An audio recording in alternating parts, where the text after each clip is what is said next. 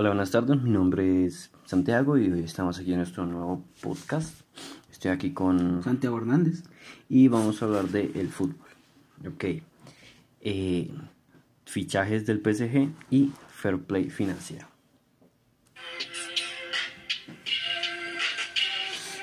Bueno, básicamente el fair play financiero, como para ponernos un poco en contexto, es em, como el límite de cada equipo o de cada liga en este caso, em, donde no pueden sobrepasar ese valor con sus fichajes y sueldos de sus jugadores.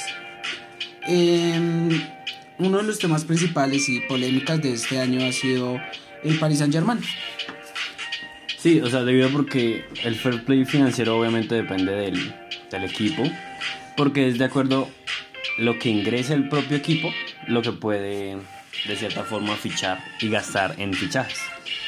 Entonces, una de las mayores polémicas con este equipo, ya que está en la Ligue 1, Liga Francesa, de la primera división, es que realmente la diferencia de, jugadores en cuanto a calidad, sueldo, dinero, es totalmente abismal.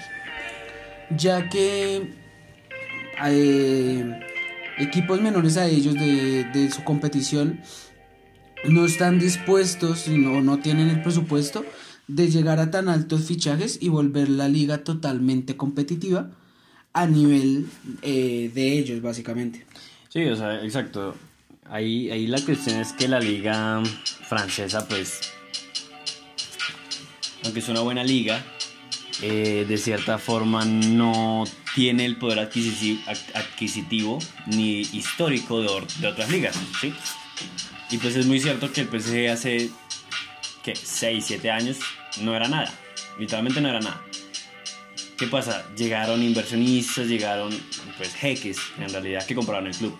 Y eso repotenció muchísimo al PSG y en, a la liga en tal, pero sobre todo al PSG. Exacto, y como decimos, no es, no es cualquier tipo de jugadores, sino ya estamos hablando de jugadores totalmente élites, y si no son élites en este momento, a futuro lo van a hacer. Por ejemplo, Kylian Mbappé, una de las mayores estrellas jóvenes, que fue futura promesa y la está rompiendo realmente en su liga. También hablamos de Neymar Jr., jugador brasilero, donde al pasar el tiempo cada vez mejora más a pesar de su mala fama por, por sus partidos y actuaciones, podríamos decirlo. Y ni toquemos el tema, o ni hablar, mejor dicho, del tema, de la nueva llegada de Leo Messi, Sergio Ramos, lo cual son jugadores que Wijnaldum. vienen en un alto nivel, en una élite. Wijnaldum, Arraf Hakimi, y en nuestro jugador que ganó la Euro, que fue Donnarumma. Sí, o sea, es que en realidad la plantilla que se está armando el PSG para esta nueva temporada es fenomenal. Y, sobre todo que, que, ellos quieren y desean la Champions, que es lo que cualquier equipo europeo quiere. Es la máxima, el máximo trofeo y es lo que ellos desean. Y en temporadas pasadas no lo han podido lograr y han hecho lo imposible por llegar y no han podido, no han podido y pues en esta pues contrataron a los mejores jugadores del mundo o casi o la mayoría de mejores jugadores del mundo, la verdad. Exacto. Además en esta polémica se le suma una alta demanda al PSG y realmente a la liga porque eh, resulta que la liga, la Ligue 1, la liga francesa, le dio un plazo al PSG en donde un año, hasta el 2022, básicamente pueden violar, aunque suene feo, esta regla y saltarse al fair play financiero. ¿Qué pasa con esto? Eh, básicamente las ligas, para no ir tan lejos, la liga española, pues salió a decir, obviamente, de que ellos perdieron su jugador, su máximo exponente, su la persona que salió de la cuna del Barcelona, por ese mismo problema. Y terminó y fue a parar en la liga francesa y en el PSG. Entonces la cuestión es, ¿por qué si al PSG le dan la libertad de aplazar un año esa ley esa regla, por qué en la liga española no fueron capaces de hacerlo? Sí, y, y es que no solo es como, ok, aplacemos y dejemos que dentro de dos años se, se vean las consecuencias de lo que hizo el PSG en esta temporada, sino que también en la Liga Española, pues poco a poco se han ido las estrellas que habían hace algunos 5, 6 años y dejar ir a Messi tan fácil y sin ningún tipo de barrera, pues me parece que es algo muy, muy extraño y que no se debe haber hecho. Porque, o sea, pongámoslo así de simple. Messi, Messi fichó por el PSG. Messi fichó por el PSG y en las primeras 24 horas de venta de camisetas recobró 186 millones de euros. O sea, perfectamente, quitándole porcentajes de patrocinio, de jugador, de todo, perfectamente él se está pagando el sueldo cuatro temporadas. Y eso es algo que solo un jugador como Messi hace y eso es algo que, que no se pudo haber dejado ir tan fácil, la verdad. Exactamente, entonces pues esa es una de las problemáticas y y realmente aquí es donde uno se da cuenta que muchas veces el fútbol es dinero y poder antes que realmente reglas, ¿no? Eh, bueno, principalmente eso. Y ya que tocamos el tema del mercado, el tema de llegadas, salidas de jugadores, pues vamos a de pronto dialogar un poco sobre los fichajes de esta temporada, donde realmente fue uno de los mercados más movidas del mercado, tanto por mucho cambio de equipo, como también por mucho cambio de jugador de élite, como lo podíamos comentar. Sí, exacto, o sea, o sea, solo con la premisa de que Messi se fue del Barça, que es algo o sea, es algo increíble y es algo que para los aficionados del Barça eh, que nunca se esperaron, porque la verdad son 22 años, toda su vida, en un, en un mismo club. No solo eso, sino que es, ha logrado todo con ese club y ha hecho maravillas. Entonces, solo con esa premisa ya empezamos muy fuerte. Ahora, esta mañana, sale la premisa de que Cristiano Ronaldo, el que va siempre codo a codo con Messi, el que es también un monstruo, se regresa a su equipo que lo vio crecer, el Manchester United. Exactamente, Cristiano Ronaldo salió del Sporting de, Lisboa siendo un jugador más del montón, ¿no? El Manchester United se fijó en él, comenzó su carrera ahí, jugó muchísimos años en el Real Madrid, tuvo una carrera exitosa, varias Champions, varios balones de oro, también apodado como el señor Mr. Champions por sus grandes competencias en, en la Champions, donde fue a parar a la Juventus y de ahí, no nos digamos mentiras, no tuvo, no tuvo, no fue, o sea, no tuvo su máximo rendimiento, bajo su rendimiento, problemas. Y hoy, como dijo mi compañero, vuelve a donde él comenzó, sus raíces. Entonces, estamos hablando de dos fichajes donde son el máximo exponente tanto en calidad, élite y más en marketing. Sí, la verdad es que sí, o sea. O sea, la, la, la, la noticia de, de, Messi paralizó el mundo, sin decir mentiras. Y la de Cristiano lo hará, o sea, es también algo que de pronto a todas las personas le alegra, porque es de pronto recordar cuando Cristiano estuvo en el United y cómo creció en el United. Cómo empezó como un, como un extremo de gambetas, de tiros a larga distancia y eventualmente en el Real evoluciona a un 9 más puro. Pero eso, o sea, es la verdad, los fichajes de esta temporada han sido increíbles. Sergio Ramos, una leyenda literalmente del Real. No fue echado por la puerta de atrás, pero creo que no se le, no, o sea, no se le dio una despedida como merecía. Igual a Messi, no se le dio una despedida como merecía. Siento que debieron darle un reconocimiento mayor, tanto por lo que han logrado. Sí, no, y es que, o sea, estamos hablando de de Messi, un top 5 histórico, y de Sergio Ramos, defensas, un top 5 histórico. Y eso es algo que, que o sea, una despedida de, un, de esa clase de jugadores no se tiene todos los días. Y que hacerlo con 20, 30 periodistas, una cámara y los trofeos que ganaron, pues no, se tiene que hacer con la afición, con, con una celebración, una despedida como debe ser, la verdad. Exacto. Y ni hablar de la liga inglesa, la Premier League. Que ya siendo la máxima exponente realmente del fútbol, la más competitiva, la más complicada, tanto por sus equipos donde todo equipo puede sorprender, desde el más bajo, el recién descendido, hasta el más alto puede eh, O sea, sorprender. O sea, por ejemplo, el caso de- el del Leicester en el 2016, las probabilidades eran 1 sobre 74. Y salieron campeón de la Era más posible que usted se cayera de un avión que el Leicester ganara la temporada de ese año.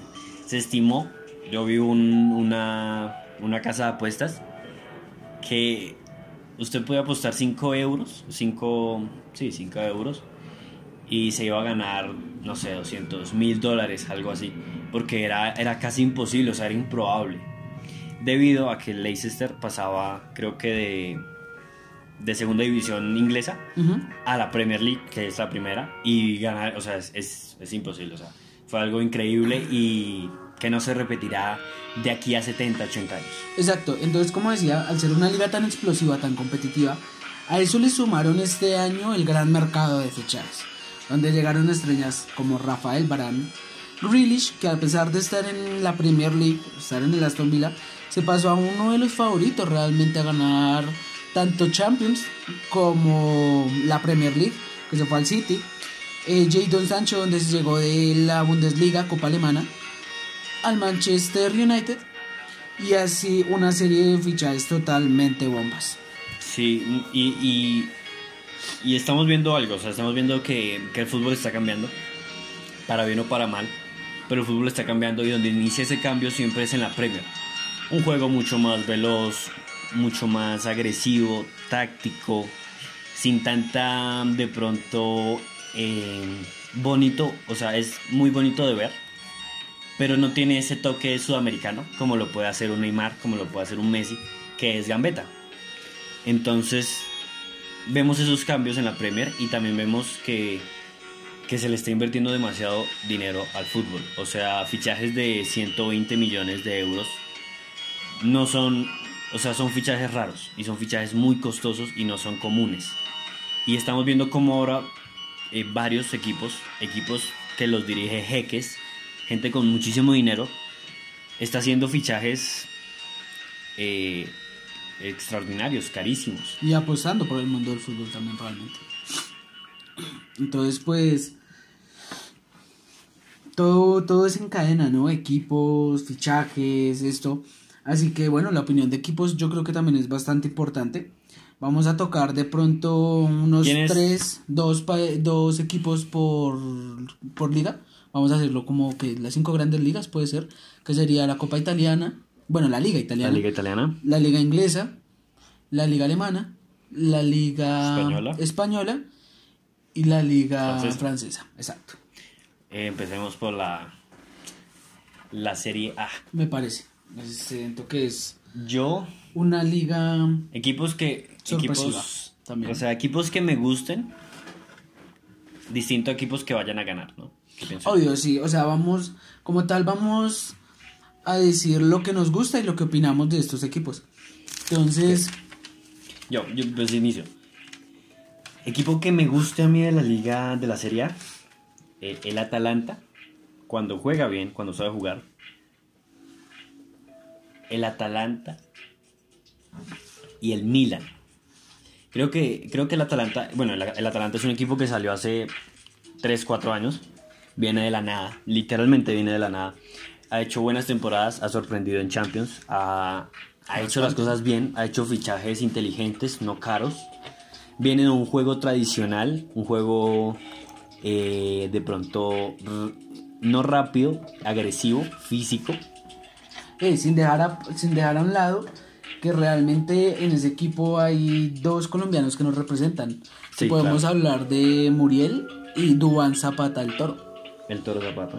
Sí, que sí, sí. han estado fácilmente a muy pocos goles de ser goleadores, pichichis, como se les dice, y que Muriel al ser suplente eh, Es fue mejor. catalogado como el mejor suplente de la liga italiana ya por su creo que de, la- rendimiento. de las mejores ligas. O sea, creo que fue catalogado, catalogado el mejor suplente de las cinco grandes.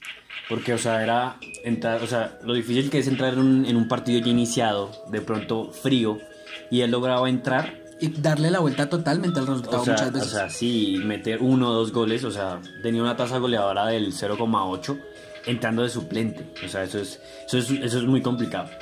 Exacto. Entonces, bueno, eh, yo me quiero salir un poco de lo común, ¿no? Porque muchos dirían, no, Juventus, Cristiano Ronaldo, eh, máximos ganadores de, del Scudetto. Pero a mí un equipo que me llama mucho la atención es el Milan. Un equipo con demasiada historia, demasiada, mucha historia en Champions, la verdad. Y que realmente no es un equipo donde tienen, digámoslo así, como las mejores estrellas. Pero todo jugador que pasa ahí termina siendo una figura bastante importante y que lo sabe hacer muy bien. Podemos ver el caso de Zlatan Ibrahimovic, claro que es un jugador ya bastante experimentado y que ha pasado por varios equipos como el Barcelona, PSG, y tiene bastante esto. Pero también podemos ver jóvenes como Teo Hernández, Donnarumma, que salió directamente al PSG por su buen rendimiento en la Eurocopa donde fue campeón con su selección Italia. Sí, sí, o sea, me parece increíble. Eh, Aquí un paréntesis pequeño. La Serie A, la liga italiana, ha tenido un declive. Un declive desde. Un declive desde aproximadamente 2006-2007, donde se ha visto, o sea, la superioridad de la Juve ha sido increíble. Debido a que, pues anteriormente era la Juve, el Inter, el Milan, la Roma, algún que otro equipo más, pero desde, desde ya algunos años eh, se ha visto cómo se opacó, se opacaron esos equipos y solo sobresale la Juve. Pero creo que la temporada pasada y esta hemos visto cómo los equipos están intentando salir y cómo de pronto ya la Juve no es el favorito siempre y de pronto ya pues hay otros equipos de la, de la Serie A que pueden dar la pelea. Y, que, y que van con mucho ánimo a dominar la, Exacto, la y, que de aquí a unas 2-3 temporadas serán equipos tops. Exacto. Seguiríamos con Bundesliga. Yo tengo el equipo claro. A ver. Eh, el Leipzig. Me encanta el Leipzig. O sea, me parece un equipazo. El- la, la Champions del 2020 fue hermosa. Un equipo pequeño que, se le, que, le, planta cara a equipos gigantes, sin nombres, eh, rápidos, agresivos, eh, eficaces. Me encantó el Leipzig y creería que, que es eso, es un equipo chiquito que demostró demasiado y que dio lo mejor y que hizo lo mejor, la verdad. Exactamente. Bueno, en este punto yo ya me voy de pronto por lo clásico, lo básico. No podemos dejar atrás el Bayern.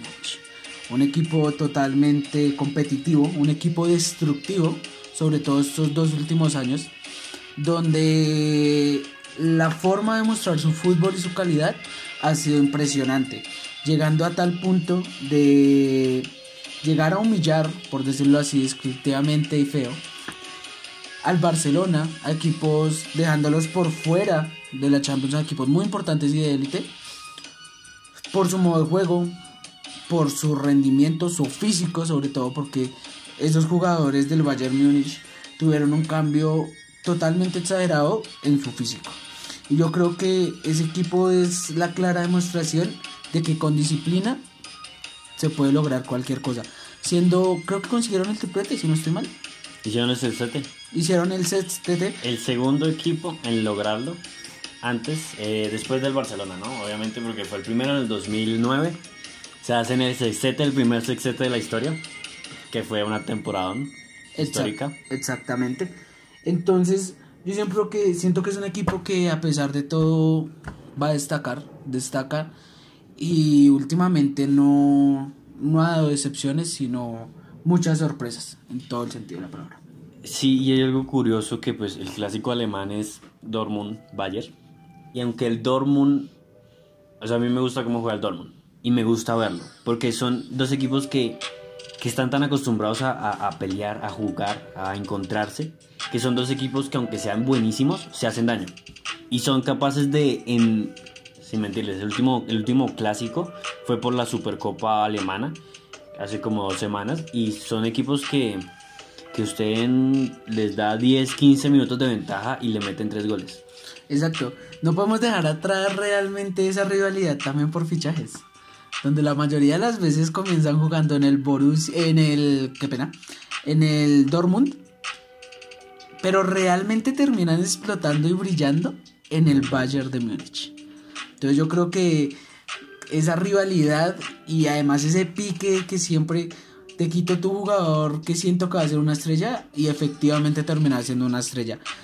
Tipo eh, Lewandowski, Mario Götze. Entonces siento que es un equipo bastante destacado. Sí, pues continuemos con la liga, la liga española.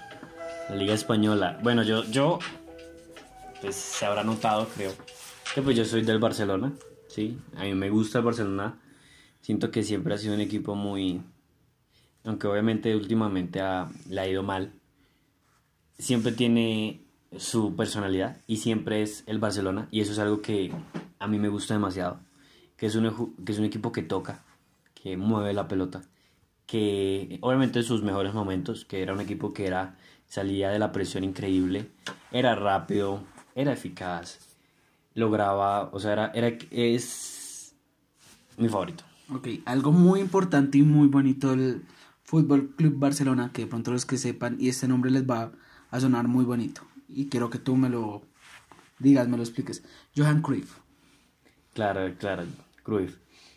Lo que, es que claro, es que lo que pasó con Cruyff fue la revolución Del fútbol realmente. del fútbol, fue el fútbol moderno, él O sea- creó el fútbol moderno y, y es que es, es increíble cómo un jugador puede destacar tanto en la cancha como director técnico por las mismas características, por saber jugar en el campo. Y, y lo técnico, el toque de valor, el control, el pegue, son cosas que se aprenden y se desarrollan sin problema. Pero la mentalidad que tenía Cruyff es única, fue única, y es algo que no, que no se logra. O sea, él fue el que desarrolló el, el- el movimiento de la pelota, la presión alta, la velocidad, y, fue un emblemático. O sea, históricamente, hablando de que 40, 50, 60 años atrás, pues el Barcelona no era nada. O sea, no era, no era nada. La primera Champions del Barcelona creo que fue en el... No recuerdo, en los 90. No, no me acuerdo. Pero, o sea, fue hace poco. La primera Champions de Real fue en, en los 60. Entonces, históricamente, el Barcelona, pues no, no es mucho. Pero ya hace 30, 30 años, eh, ha venido peleando mucho. Y Cruyff inició eso. Y creo que el mayor exponente fue Messi, que logró eh, cinco Champions. Sí. Cinco Champions. Seis y- balones de oro a nivel Sí, o individual. sea, sí, o sea, él O sea, llegó y de, o sea, literalmente terminó de completar el Barcelona como lo que es ahora, que es un club cons- consolidado y es el Barcelona junto al Real Madrid. Exacto. Y bueno, un paréntesis total, o sea, totalmente alejado de lo que estamos hablando ahorita. Aquí es donde uno se da cuenta que de pronto no los equipos son solo los jugadores, sino quién lo maneja desde fuera de la cancha. Y por eso vuelvo y digo, algo que quiero ver sobre todo este año es cómo se, des- se envuelve, se desencadena el PSG con sus nuevos fichajes y de pronto sin tener un cuerpo técnico tan top para manejar tanta estrella, lo cual es muy complicado.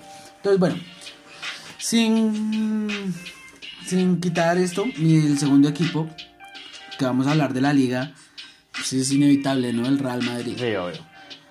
El mejor equipo del siglo, si no estoy mal, denominado. El Pero, equipo con ¿cuál más- siglo? El, el actual. El antepasado. El antepasado, el antepasado, ¿cierto? 2000-2010.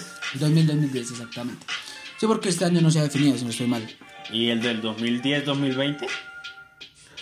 No sé, de pronto tocaría buscarlo, porque creo que si ya se que- definió. Es que creo, no, es que no me acuerdo. Bueno, dejémoslo Bueno. en un punto aparte y de pronto al final del podcast se, le- se, le, se le agrega el este. El club con más Champions League, Sí. eh, con una historia por detrás también abismal, teniendo jugadores como Ronaldo Nazario, teniendo jugadores como Zinedine Zidane, que fue técnico del Real Madrid desde hace muy poco, donde... Salió esta temporada.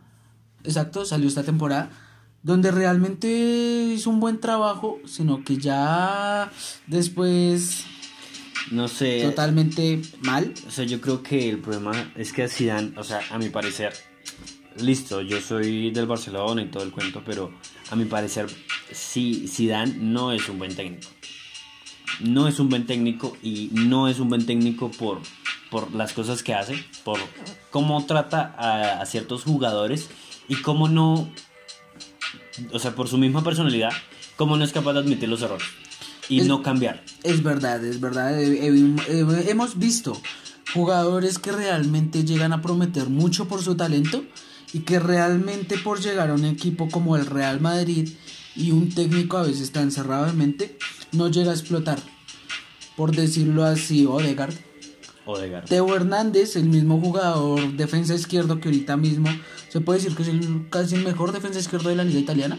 Sí. Jugadores demasiado importantes, eh, Llorente, Llorente. Llorente, que Llorente es, el, o sea, es uno de los mejores mediocampistas del- de la liga. Y, Y uno de los mediocampistas más explosivos realmente. o sea, es el más veloz de la liga. O sea, es, o sea, que es que Zidane, ah, es que Zidane no. Incluso podemos llegar a tocar el tema de James Rodríguez. Que a pesar de que James Rodríguez Pero puede yo- llegar a ser indisciplinado, puede llegar a esto, no se le puede quitar de que James Rodríguez en su tiempo y en el técnico que confió en él, que fue Carlo Ancelotti, que ahorita mismo volvió a ser otra vez técnico del Real Madrid, confió mucho en él y siento que James Rodríguez dio lo que se esperaba esa temporada. Sí, y es que, o sea, aparte de James, aparte de James, veo que no, que no explota a los jugadores y no los sabe usar. El, mejor ejemplo, eh, Vinicius, Vinicius Junior, es una, es una promesa. eh, es una- sí, es una promesa. Sí, es una promesa. con, junto a Rodrigo. Y es que pasa, son jugadores eh, pues pequeños, no son fuertes, pero son muy veloces. Y mucho regate. Y eso Zidane nunca lo pudo explotar porque siempre ponía a Vinicius de un lado y ya. ¿Y qué pasa con Vinicius? Vinicius es, es, es bueno, pero aún es muy joven. Entonces carece de inteligencia en el juego y termina perdiendo pelotas o no tomando buenas decisiones Ah, llega Ancelotti y lo primero que hace es ponerlos a los dos de banda. A los dos, al tiempo, cosa que nunca hizo Zidane. Entonces, en un recambio, minuto 60, pone a los dos por lados opuestos y empiezan a correr. Y eso es lo que hacen. Entonces, literalmente el, Real Madrid acabó ese partido por los dos extremos, porque cansaron a la defensa y filtraron todas las pelotas al centro. Exactamente, y no nos vayamos tan lejos. El partido pasado, por la fecha 2 de la liga, eh, se, disputaba el partido Real Madrid-Levante, donde Vinicius Junior entró en el minuto 60 y fue un jugador totalmente explosivo, totalmente, o sea, literalmente tuvo el Real Madrid un antes y un después con ese jugador adentro. Entonces, marcó un doblete, causó la expulsión de- del portero del Levante. Entonces aquí es donde yo digo que muchas veces los jugadores no explotan no porque no quieran, sino por la falta de confianza y no de ellos mismos, sino por el cuerpo técnico o mismamente su equipo. Bueno, vamos con la League One. Nuestra gran polémica, nuestro gran favorito se puede decir, Yo- mediante a muchas competencias. Yo la verdad es que, o sea, a mí me gusta, a mí no me gusta el PSG. O sea, lo digo, la temporada pasada no me, o sea, no me gustó, me parece que es un equipo que es listo, tenemos dinero, compremos los- lo mejor que podamos, compremos o intentemos armar un equipo muy bueno y sin ningún tipo de proceso ni ni preparación llegar y ganar una Champions. Entonces eso, o sea, no le veo sentido y no me agrada. Y lo peor es que no lo han hecho. O sea, eso es lo que han hecho y no les ha salido. No han logrado la Champions. Porque un equipo que supera perfectamente en, ¿qué? 100 millones. Mucho más, yo creería. Yo creería que 200 millones en plantilla a, a equipos de la, de, la, de la propia liga. Pues obviamente tiene que ganar liga y copa. Pero lo que le interesa es ganar la Champions. La preciada Champions. Entonces, pues yo ahorita tendré que ver el PSG por el hecho de que Messi se fue allá. Y pues hay que ver al PSG cómo se desarrolla. Y Y esperar. Yo quiero tocar un equipo que de pronto ahorita en la Ligue 1 no es lo mejor y esto. Y voy a hablar del Mónaco.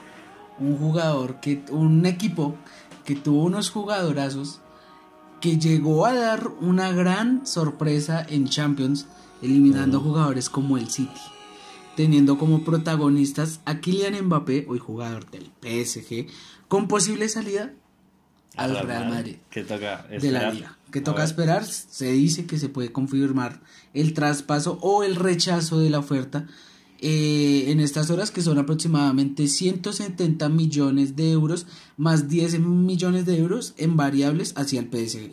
Entonces toca esperar todavía. Bueno, Mónaco, un equipo bastante competitivo en estas fechas, con 2016-2017. con Fabiño, con jugadores como Falcao, eh, se puede decir que en esos tiempos Falcao el mejor 9 del mundo. Fue catalogado como... Eh, no, eh, no, no. En, es- en esa época no fue. No, eso fue en la época del Atlético de Madrid. De Madrid donde fue top 5. ¿Qué hizo? Hizo, y, o sea, no, en- en esa temporada, creo que fue 2011-2012, estuvo dos temporadas en la, en la liga, la liga española, en el Atlético de Madrid. Hizo 70 goles en esas dos temporadas, 35 goles por temporada. Eso es algo que, estando al lado de Messi y Cristiano Ronaldo en sus mejores momentos, es algo increíble. Exactamente. Cabe destacar, ¿no? Por si de pronto alguien no conoce a, Cristian, a Falcao, qué pena. Falcao es colombiano y este, este año fue nuevamente convocado a la selección Colombia para disputar las eliminaciones, las eliminatorias al Mundial de Qatar 2022. ¿Podrá Falcao ir al Qatar? ¿A Qatar? Sería su último mundial realmente. Ojalá. O sea, yo creo que, o sea, la verdad, Falcao en el Atlético fue un monstruo y fue, es, es catalogado, la verdad, en el Atlético como el jugador más eficaz de la historia del Atlético. O sea, 75, 70 goles en dos temporadas, 35 goles por temporada. Es, es algo increíble que la verdad solo hacen eh, jugadores en su mejor momento como Suárez, como Lewandowski, como Messi, como Cristiano. Y ya. O sea, son, son jugadores y son momentos donde muy pocos llegan y donde hay muy poca posibilidad. Volviendo a Mónaco. Exacto. O sea, un equipo totalmente fantástico en esos años. Un equipo donde su juego y sus promesas, porque realmente en esa época Mbappé era una promesa. Falcao era. No promesa, pero era uno de Era, los- era un veterano, era un muy buen veterano. un- y uno de los mayores exponentes del fútbol en España, por ejemplo. Entonces, el Mónaco un equipo muy bonito, la verdad. Y un equipo que pudo haber logrado grandes cosas si de pronto no se hubiera deshecho, Disuelto. no deshecho, sino disuelto de sus estrellas. Ah, otra cosa, la caída del Mónaco se puede decir realmente fue con la lesión de Falcao, donde su delantera comenzó a disminuir notablemente. Claro, y, y, bueno, también Kylian ha dicho que, que él aprecia mucho el caso de Falcao. Y que él fue el que realmente le ha enseñado muchas cosas. Porque es que, o sea, un jugador como Falcao que, que es tan experimentado, que la verdad sabe cómo jugar. Sabe, listo, eh, puede ser mejor o peor, pero sabe cómo jugar. Pero sabe cómo jugar, eh, se vuelve... Es capaz de enseñarle a un jugadorazo, como lo es en este momento Kylian Mbappé. Exactamente. Entonces, ¿Cuál sigue? Vamos con eh, la Premier League, la liga inglesa. exacto. Bueno, pues yo quiero yo quiero comenzar. Yo quiero hablar sobre un equipo que en lo personal me gusta mucho, pero realmente no es un equipo relevante a pesar de su nombre. No, el Tottenham. Un equipo que en lo personal se me hace bueno. Tiene jugadores bastante interesantes. Sánchez. eh, como es el caso de Heung-Min Song, Hugo Lloris, Harry. Kane, un dato curioso de él es que nunca en sus tantos 28 años de carrera Ha estado toda la carrera en el Tottenham y nunca ha ganado un título. un título. Estuvo cerca de ganarlo, En la Champions 2019, pero cayó contra el Liverpool. Y no vayamos tan lejos que cayó contra Italia en la Eurocopa. un golpe bastante duro al ser favoritos, Sí. ya que también jugaban en Wembley, Inglaterra. Sí. Entonces, siento que es un equipo que tiene un juego bastante bien, de- o sea, Sí. bastante bueno. De pronto no un juego tan lindo, colectivo, tiki-taka, como se le suele decir por ahí, como el Manchester City, un juego tan explosivo como Liverpool. el Liverpool, pero siento que es un equipo que cuando quiere sorprende. Y, y también es que tengamos en cuenta que la Premier es la Premier. Es una liga competitiva y es una liga que, sin decir mentiras, eh, hace dos años, dos temporadas, eh, el Manchester City perdió la liga sin, sin perder ni un solo partido. Perdió la liga por empate. Exactamente. O sí. sea, ganó... Llegando invicto realmente. Sí, llegó invicto, ganó creo que 34 partidos y empató el resto, o sea, empató cuatro partidos, pero el Liverpool eh, empató menos. Exactamente, y O sea, ganó más. es- Y perdió realmente, el, el, el Liverpool perdió. Pero pues a, a eso, eso es lo atractivo de la Premier League, ¿no? O sea, eso es lo atractivo de esa liga, tanto, o sea, que todo el mundo puede sorprender. Sin embargo, como decía mi compañero acá, yo quiero darle como un bonus hasta este, y es el Chelsea.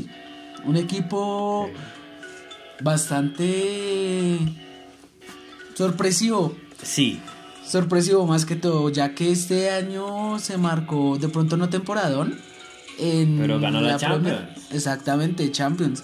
Que realmente yo creo que es el sueño de todos los jugadores y todos los equipos Sí. de Europa. No lo vamos a poner tipo mundial, porque pues eso ya es una cosa muy exagerada, pero es una de las grandes competencias que todo mundo quiere, ¿no? sí, o sea, en realidad yo estoy seguro que, que muchas, muchas personas dejarían una copa, una liga, dos copas, dos ligas por una Champions. Efectivamente. Eh, el Chelsea este año. Chelsea, o sea, el Chelsea es un, es un equipo.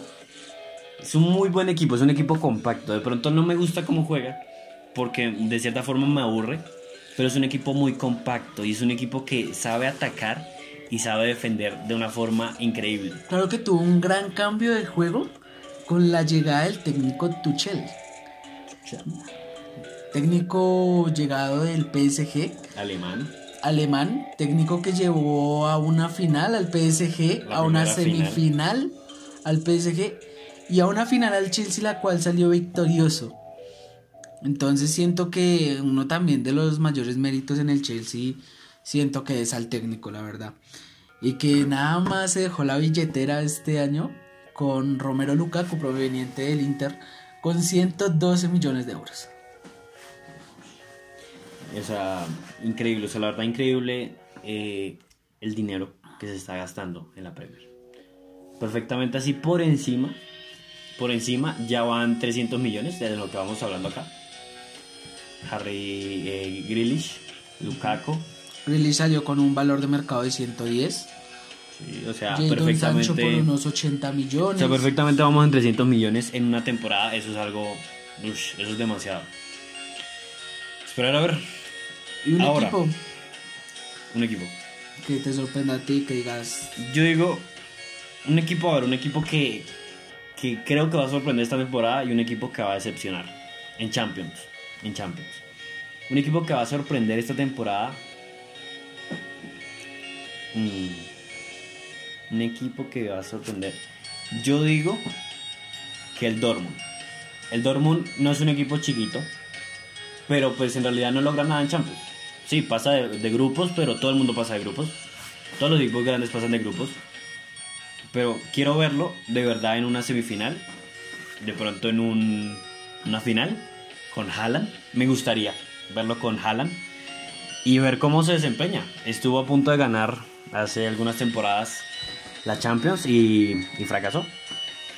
exacto, podemos decir que yo diría City, pero es que el City nunca sorprende, estamos acostumbrados a un buen nivel de juego. Me gustaría que sor- la verdad sorprendiera a su mayor rival, su rival de patio, Manchester United, que a pesar de que tiene un equipo bastante bueno, una de pronto la defensa no es tan top como otros equipos, Ficharon a Barán. pero sí, ficharon a Varane, un gran, sí, un jugador que fue muy, muy, muy, muy top, realmente, demasiado top. Y siento que tienen el equipo para sorprender y para dar una buena pelea por esta Champions. Que lo vayan a hacer, no lo sé, ¿no? Porque como dije en ahorita antes, puede haber mucha estrella, pero sin un buen, sin una buena disciplina, sin un buen director, no se logra nada, la verdad. Y decepción. Decepción. Decepción. Es que cataloguemos decepción. Para porque mí, digamos para el PSG en mi caso, decepción sería no llegar a una semifinal. Y que si y que si pierde una semifinal, que sea contra un grande, contra un Manchester City. Porque que venga en estos momentos realmente un Real Madrid, Barcelona. un Barcelona, eh, perder contra ellos por nivel, nivel, costo, plantilla, siento que sería una decepción. Sí. Te acepto una eliminación por parte del Chelsea, por parte del City, por parte del Bayern. Sí. Eh, siento que en ese, en ese sentido no sería un fracaso. Claro, porque es que estamos hablando de fichajes y sueldos multimillonarios, extraordinarios, y de pronto hacer todo eso y gastar tanto dinero para la Champions y no ser capaces de llegar a una semifinal, eh, una decepción por completo. Decepción, un equipo que me va a decepcionar a mí este año. No sé por qué, pero yo digo que el City, yo digo que el City no va a llegar a algo en la Champions. Ok, sí. Yo siento que no va a ser capaz de llegar a final y siento que, que la Champions del City fue el año pasado. Y toca ver el Chelsea. De pronto también puede decepcionar. Porque Romero Lukaku tiene ahorita muchas expectativas. Jugador que ya pasó por el Chelsea y realmente decepcionó. O sea, no fue para nada importante, no fue para nada relevante. Y siento que al haber ganado la Champions y realmente va a, ir a defender esta Champions su título. A ir a por él otra vez. Entonces siento que esa presión los puede también afectar un poco y también la presión al PSG, ya que como digo, muchos actua- actualmente en el mundo lo tienen como el máximo exponente del fútbol, sin ni siquiera verlos jugar completamente. Y claro, favorito por sus jugadores. Yo No, siento que también- esa presión va a ser bastante complicada para ellos. Y también vemos el contraste, ¿no? Un equipo que va a ganar la Champions, pero son jóvenes. La verdad, la plantilla del Chelsea es joven. Sí. Y un equipo que nunca ha ganado la Champions como equipo, más sin embargo tiene estrellas como Messi, como Sergio Ramos, como Wijnaldum, que son gente ya mayor. Marquinhos, Kimpembe. Neymar, Keylor Neymar, Navas, que Keylor coronó Navas. tres Champions, si no estoy mal. Sí, o sea, gente que ya ha ganado la Champions y es experimentada y sabe lidiar con la presión, obviamente. Entonces vamos a ver cómo se, desen- cómo se desenvuelven esta, esta temporada y esta Champions. Alguien, yo quiero agregar un bonus y es alguien que para mí va a sorprender en su liga. Y voy a tocar el tema del Barcelona, que realmente ahorita están en un tema económico bastante complicado. Gracias, o bueno, no, gracias, no. Desgraciadamente por su actual, su ex Anterior. presidente.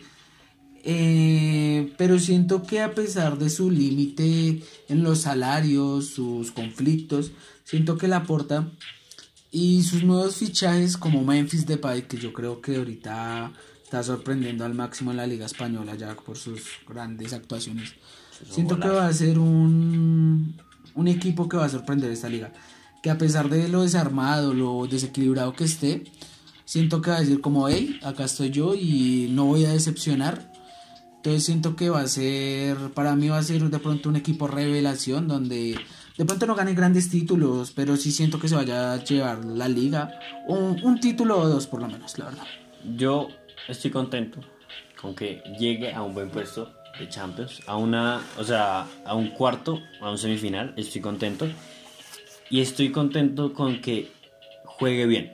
Sí, ok, perdió por porque Kylian Mbappé es un monstruo, porque Neymar es es súper bueno, pero que juegue bien, que de verdad juegue bien, que no juegue como como ha venido jugando, ¿sí? Sin personalidad, sin carácter, como juguemos por jugar. Mm, O sea, hablando, vimos una noticia hablando de esto, y es que si Kylian Mbappé, una promesa joven promesa. Bueno, yo ya no lo con, yo ya no lo tomaría como una promesa, siendo campeón del mundo, un gran exponente del fútbol. Bueno, un gran un- una estrella, una estrella, una joven estrella. Como una estrella, exacto. Eh, si se va al Real Madrid, llegaría de pronto Haaland, una, una joven promesa, ahora es sí, una joven promesa. que ha hecho que quedó, quedó como pichichi de la Champions la temporada Sí. pasada y que la verdad es un, es un monstruo, es un Con animal. 14 tantos quedó. Sí, o sea, es un Pichichi. animal, o sea, él, él tiene que 20 años. Sí, sí. Tiene 20 años, mide 1.96, eh, es Jugador. muy veloz, Jugador noruego. noruego, todo lo que toca es gol, o sea, ey, estaría, estaría increíble que, el, que Mbappé se vaya a Real y que... Y su explosividad y carácter, sobre todo. El sea- carácter de ese muchacho es totalmente impresionante. Entonces, pues bueno, yo creo que con esto podemos concluir nuestro podcast. Yo creo que ha salido una conversación bastante interesante donde realmente podemos tocar temas como fichajes, eh, cuestiones económicas de clubes, desigualdades, eh, llegadas y salidas de un club, opiniones personales sobre equipos. Y nada, yo siento que más que todo el fútbol es una pasión bastante grande y siento que es el deporte con más marketing ahorita en- en- actualmente. Y es un deporte para todos. O sea, yo creo que a diferencia de pronto otros deportes, es un deporte que usted perfectamente lo puede jugar con, con cualquier tipo de cosa. Y es un deporte que une y que es eso. Poder estar en la esquina y jugar con una botella, eso ya se le llama fútbol y eso ya tiene los valores del fútbol. Exacto. Entonces, nada, aquí nos despedimos. Muchas gracias por el tiempo de ustedes. Y nada, Y ya, hasta luego. hasta luego.